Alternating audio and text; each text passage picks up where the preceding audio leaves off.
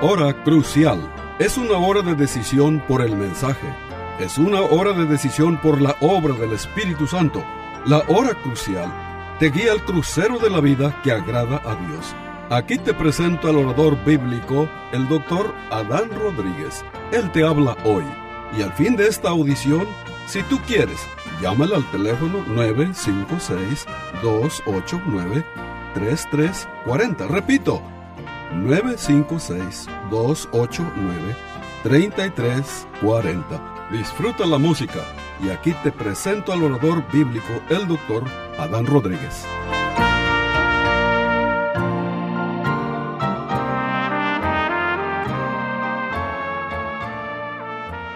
¿Qué tal, queridos amigos? Dios les bendiga. Hoy continuamos con esta serie de mensajes sobre el mensaje de Cristo a las siete iglesias de Asia Menor. Hoy terminaremos de hablar sobre la iglesia de Tiatira y comenzaremos con la iglesia de Sardis. Queridos hermanos, en la edición anterior, hablando sobre la iglesia de Tiatira, una iglesia que estaba celebrando su aniversario con el mundo, una iglesia que fue infiltrada por una mujer que se le llama Jezabel, aunque eso no era su nombre de ella, pero se le llama así por el carácter que tenía, era semejante al carácter de la Jezabel del Antiguo Testamento, una mujer seductora, manipuladora, diabólica, que sedujo a los siervos de Dios a la inmoralidad, eh, sedujo a la iglesia a la idolatría. entonces el Señor, el Señor Jesucristo, el Señor de la iglesia, Él tiene palabras de juicio para esta mujer que ni siquiera se arrepintió de su pecado. El juicio severo prometido a esta falsa profetisa y a sus seguidores revela una vez más la pasión de Cristo por una iglesia con doctrina y conducta pura.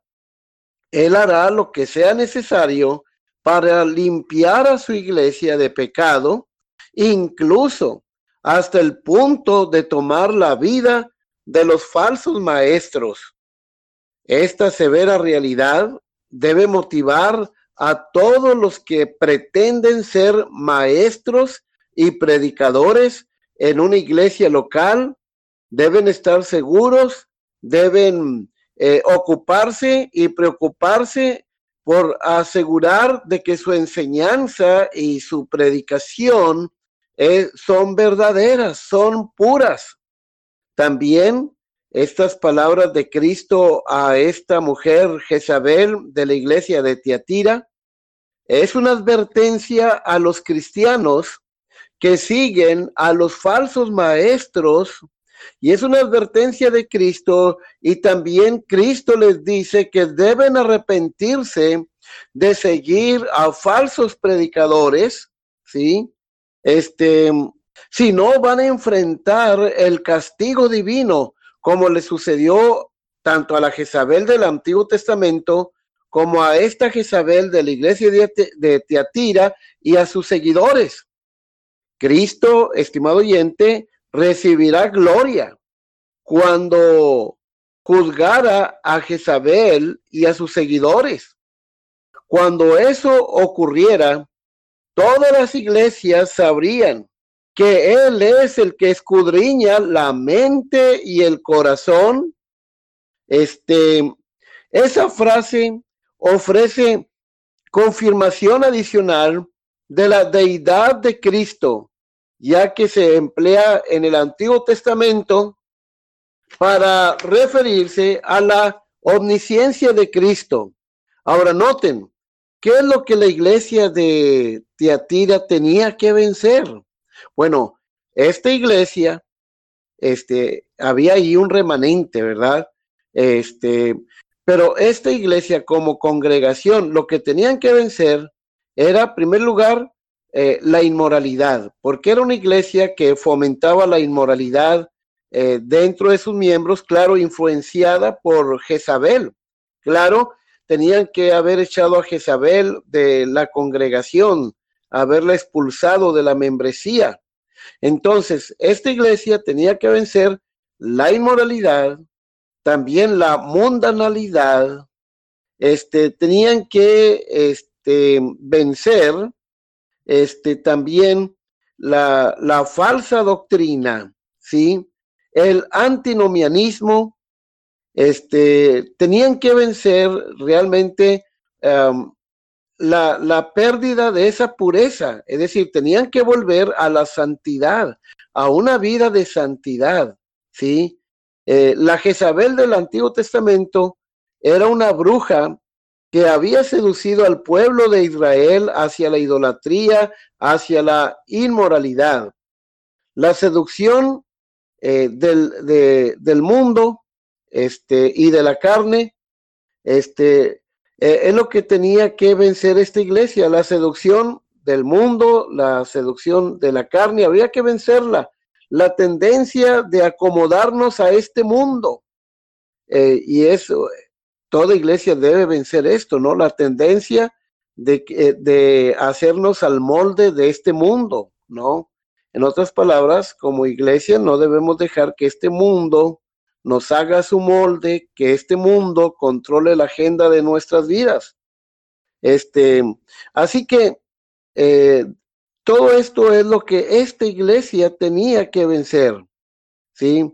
Entonces, los ojos del mundo están, del mundo incrédulo, están sobre las iglesias.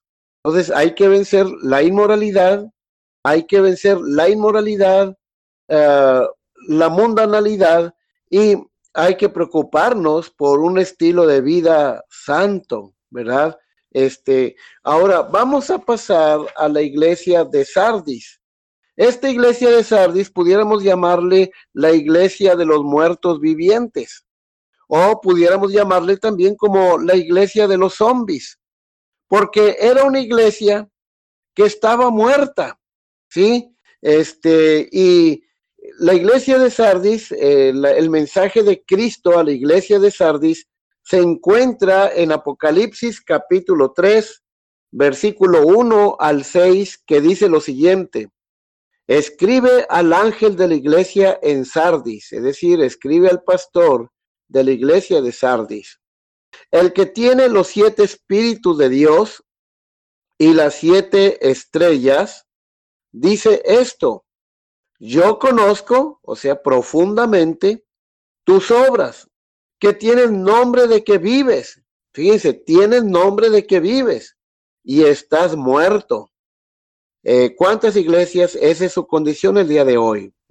Este dice, porque, bueno, no, dice, sé vigilante y afirma las otras cosas que están para morir, porque no he hallado tus obras perfectas delante de Dios.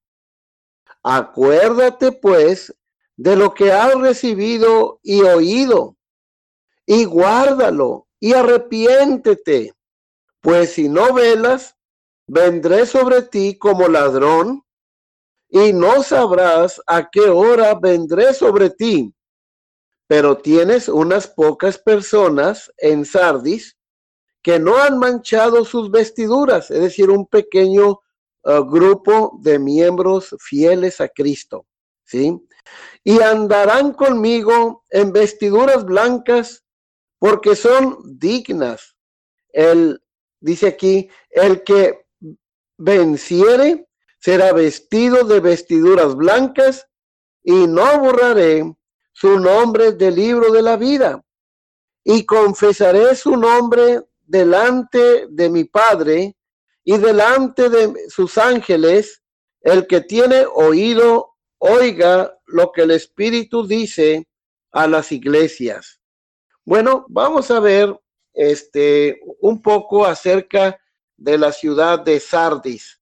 Bueno, la ciudad de Sardis este, fue la capital de Lidia. Era, era una ciudad importante. Se hallaba a 80 kilómetros al este de Éfeso, así era, este, eh, era un, un centro de comercio, también era un centro militar muy importante y era una iglesia, era una ciudad bastante idólatra. Sí, la, la, la diosa que ellos adoraban era la diosa Artemisa, la diosa de la naturaleza. Entonces, este, la iglesia de Sardis vivía en una ciudad idólatra, en una ciudad próspera. Ahora bien, vamos a hablar acerca de la condición de la iglesia de Sardis. Esta iglesia no había sido infiltrada por Satanás, fíjense. Esta iglesia no fue infiltrada por Satanás, no fue infiltrada por falsos maestros o por falsas herejías, no había sido contaminada por las herejías, no estaba siendo perseguida, fíjense, no había caído bajo, no, no, no había sido infiltrada por ningún falso maestro. Y ahora noten ustedes, no estaba sufriendo persecución, no estaba sufriendo hambre. Este, era una, una iglesia que ante la comunidad gozaba de muy buena reputación, era una iglesia de renombre, fue una iglesia de mucho éxito dentro de la comunidad. Dice, Cristo le dice a esta iglesia, tienes nombre de que vives, ¿sí? Pero estás muerto. ¿sí? Este, entonces, esta era una iglesia, este, eh, se le llama la iglesia de los muertos vivientes o la iglesia de los zombies. Pero muchas veces, queridos amigos, las cosas no son como parecen ser, ¿sí? Eh, estos eran representantes de un cristianismo inofensivo, por eso no estaban siendo perseguidos. ¿sí? Una iglesia que se conforma al mundo, una iglesia que es como el mundo, es obvio que no va a tener ninguna persecución, ninguna presión de parte de la comunidad.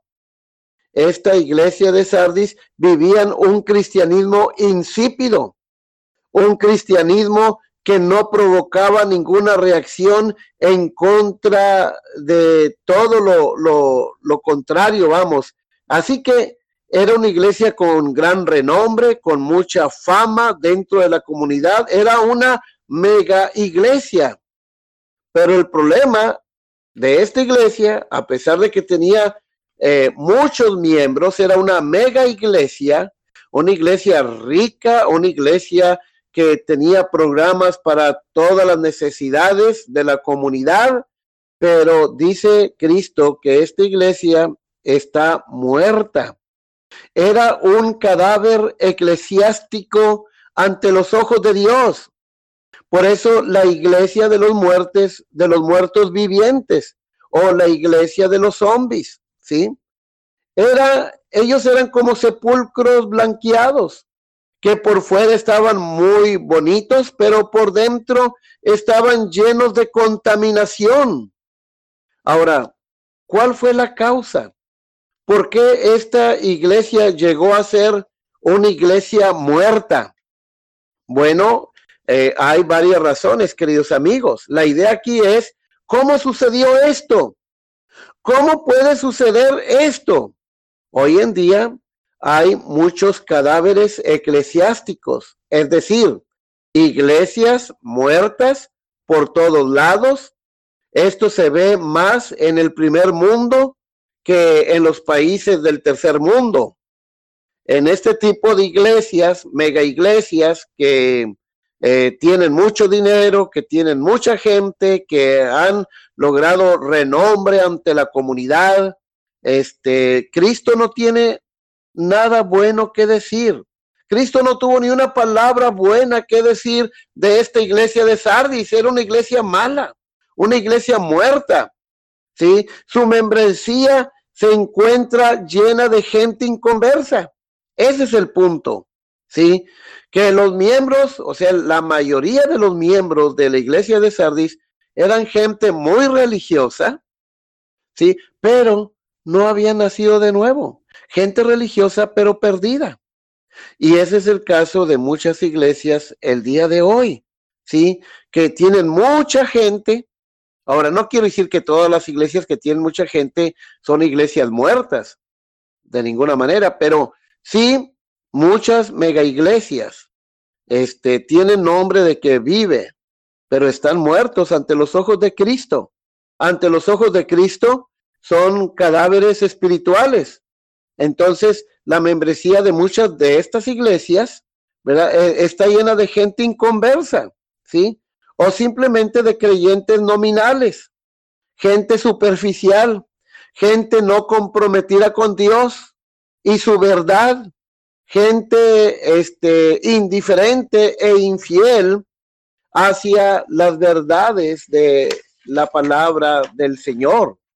Ahora bien, este, pero entonces, ¿cómo es que daban la impresión de que vivían?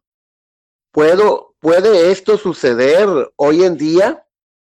¿Puede tener una iglesia gran renombre? estar muy activa y al mismo tiempo estar muerta? Es decir, al mismo tiempo haberse llenado de gente muerta? ¿Cómo? Bueno, la mayoría de las iglesias modernas comienzan mal y terminan peor.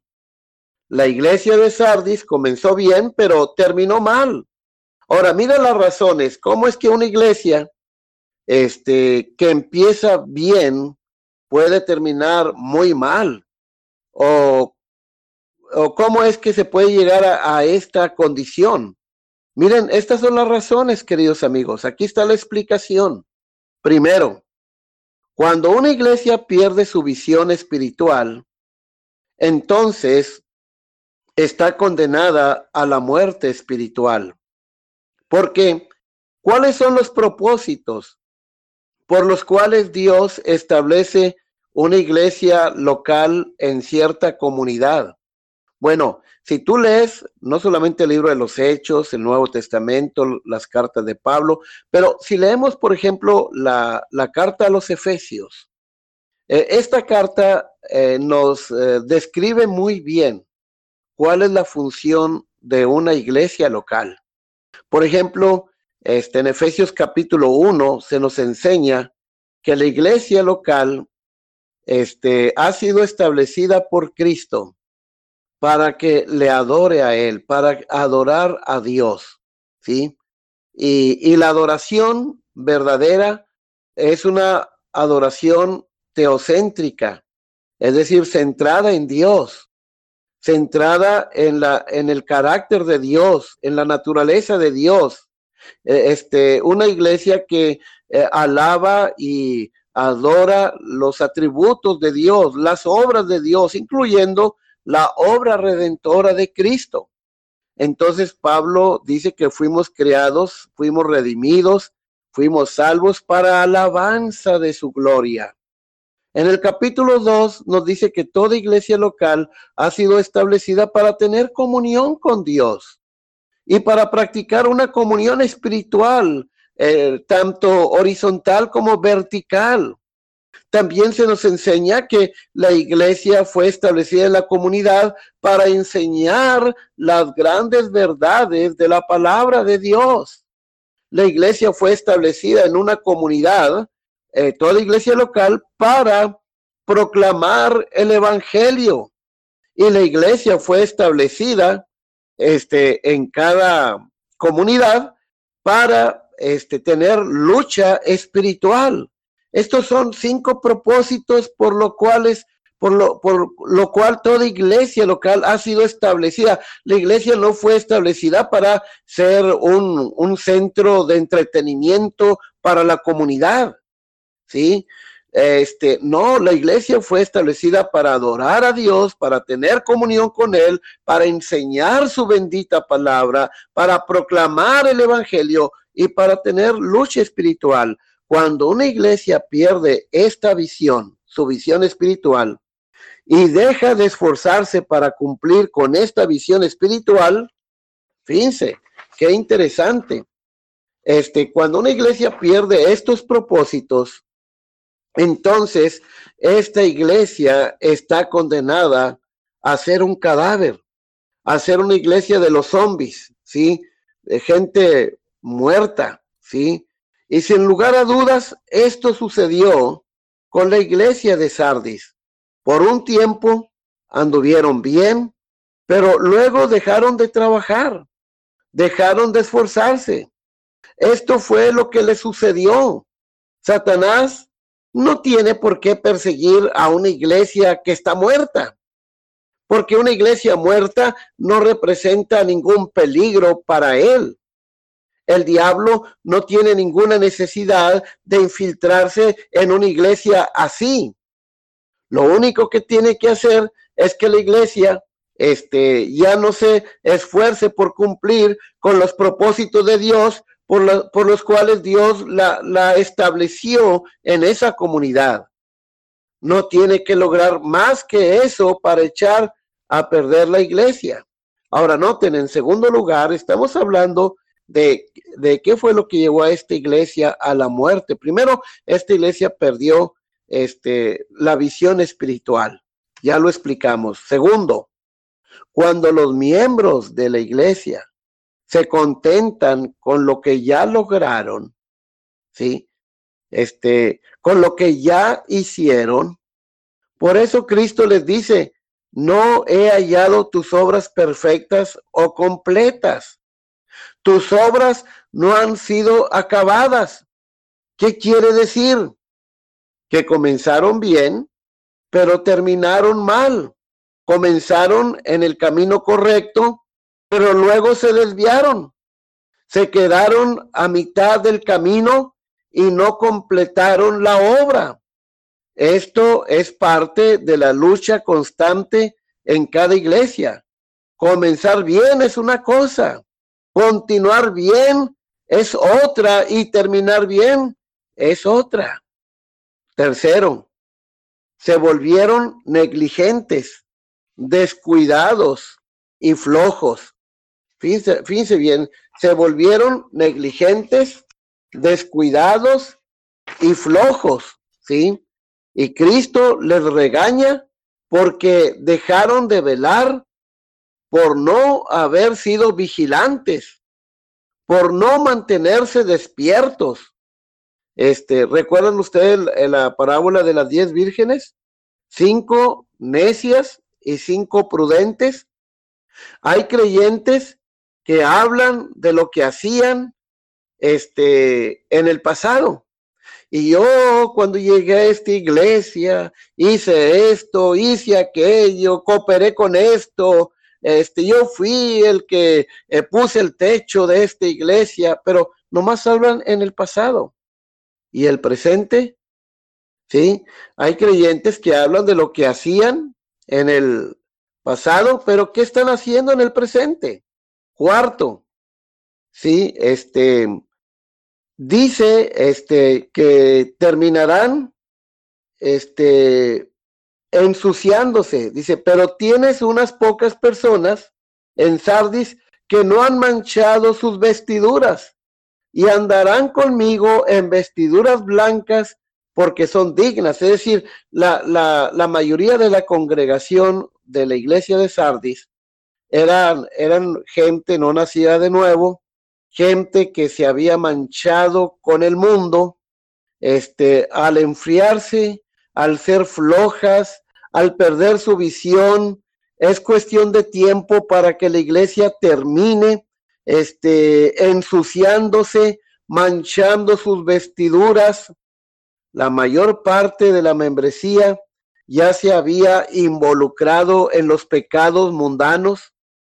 Le estaban dando la bienvenida a las tentaciones de la carne y el diablo está viendo de lejos y dice, ya están bien dormidos y le dice a sus demonios, no los molesten, no los despierten. Así esta iglesia para nosotros es una maravilla porque no representa ningún peligro. Hoy en día hay iglesias que están tocando la trompeta y por dentro están dormidas. ¿Sí?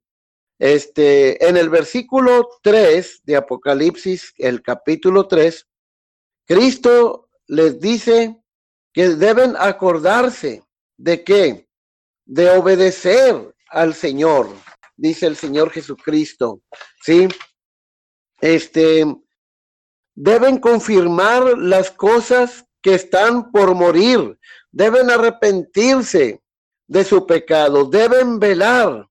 Si no lo hacen, dice Cristo, vendré a ti en juicio. Lo que les está diciendo el Señor Jesucristo es que hay que ser hacedores de la palabra y no tan solamente oidores engañándose a sí mismo. Y solamente así podrán eh, preservar su identidad como un candelero, como una lámpara, ¿sí? Que alumbra en la eh, comunidad que está hundida en las tinieblas del pecado. Cristo termina la carta este, de aquí, de la iglesia de Sardis, apelando a un pequeño remanente, a un pequeño grupo de cristianos que habían permanecido fieles. Dice, pero tienes unas, unas pocas personas en Sardis que no han manchado sus vestiduras y andarán conmigo en vestiduras blancas porque son dignas. Este, estimado oyente, este, qué maravilloso, ¿verdad? Este es ser fiel a Cristo. Qué hermoso es poder serle fiel al Señor hasta que Él venga, ¿sí? Para que pueda uno recibir la corona, como dice la palabra de Dios. Fíjense en Colosenses, este capítulo 2, verso 18, mire lo que dice la palabra de Dios. Dice, nadie os prive de vuestro premio, afectando, afectando humildad y culto a los ángeles, este, entreteniéndose en lo que no han visto, este, vanamente henchidos por su propia mente carnal. Pero noten, nadie os prive de vuestro premio. Entonces, ¿qué es lo que la iglesia de Sardis tenía que vencer? Tenía que vencer la tendencia de caer en la religiosidad. Tenía que vencer eh, de ser oidores de la palabra y convertirse en hacedores de la palabra tenían que velar, tenían que vivir este, santamente, debían de dejar la flojera atrás. El Señor les dice que se arrepientan y es lo que Dios le dice a toda aquella iglesia, mega iglesia, aquellas iglesias ricas que no están haciendo, no están cumpliendo con el propósito por el cual Dios las estableció. Dios les dice que se arrepientan y que vuelvan otra vez al Señor. Bueno, queridos amigos, hemos llegado al final de este programa. Que Dios les bendiga. Se despide la voz amiga del pastor Adán Rodríguez. Hasta la próxima.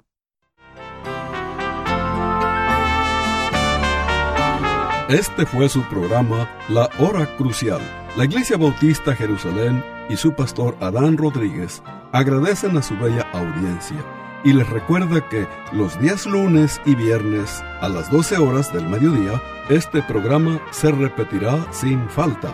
Y si usted vive en la frontera, le invitamos a que asista a nuestro culto de adoración los domingos a las 11 de la mañana. El santuario del templo Jerusalén se encuentra en la calle Cafri, a una cuadra de la biblioteca de la ciudad de Far, Texas. Llame al doctor Adán Rodríguez y con gusto le informará. Teléfono 956-289-3340. O si usted prefiere escribir, hágalo. La Hora Crucial, PO Box 774, FAR, Texas 78577. Repito, La Hora Crucial, PO Box 774, FAR, Texas 78577